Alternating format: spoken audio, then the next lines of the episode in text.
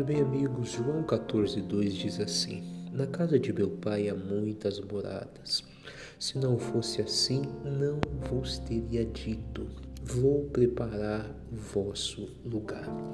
Esse versículo chama atenção para três coisas muito importantes. Primeiro, Jesus ele garante que tudo que ele falou é realmente do jeito que ele disse, vai acontecer do jeito que ele falou, sem tirar nada, sem pôr. E ele ainda disse: Eu vou preparar um lugar para vocês. Então nós temos que acreditar em dois fatos importantes sobre o que Deus fala conosco. Primeiro, tudo que Deus fala vai acontecer do jeito que ele disse. Segunda coisa, quando Deus fala, ele prepara tudo para que aquilo que ele disse venha se cumprir.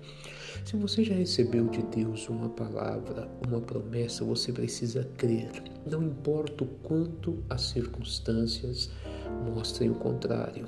Não importa se as pessoas dizem para você que é uma loucura. Agora entenda bem.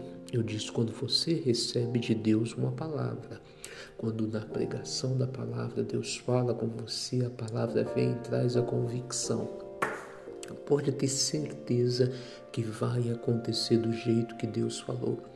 Pode ter certeza que Deus vai preparar tudo para que isso se torne real. Vai acontecer. Vamos lembrar de um caso na Bíblia aqui de Davi. O Davi, quando ele foi escolhido, ele era o menor. E quando o profeta veio até a casa de Jessé, passou todos os irmãos de Davi que tinham todas as qualidades externas para ser rei. E Deus falou para, para o Samuel: Olha, não é nenhum desses aí não. E o Davi estava longe, estava lá cuidando das ovelhas. E nem o próprio pai de Davi acreditava na possibilidade dele ser o escolhido. Mas o que aconteceu?